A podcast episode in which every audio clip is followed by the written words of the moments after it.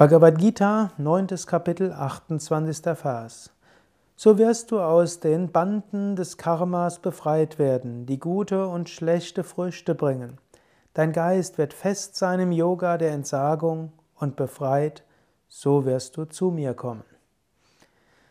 In den letzten Phasen hat Krishna empfohlen, bringe alles Gott dar. Wenn du alles Gott darbringst, dann schaffst du kein neues Karma.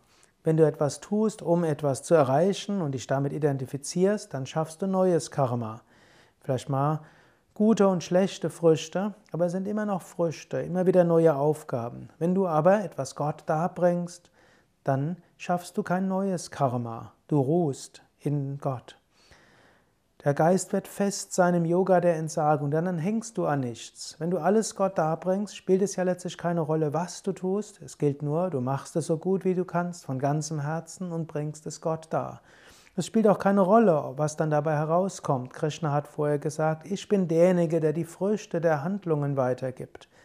Wenn du also etwas tust, von ganzem Herzen, so gut wie du es kannst, und nachher geht's schief, du kannst es Gott darbringen und sagen, oh Gott, ich habe es dir dargebracht. Du wirst nicht daran hängen, sondern im Gegenteil, du wirst frei sein. Du wirst immer mehr die Gegenwart Gottes erfahren und weil du die Gegenwart Gottes erfährst, bist du eins.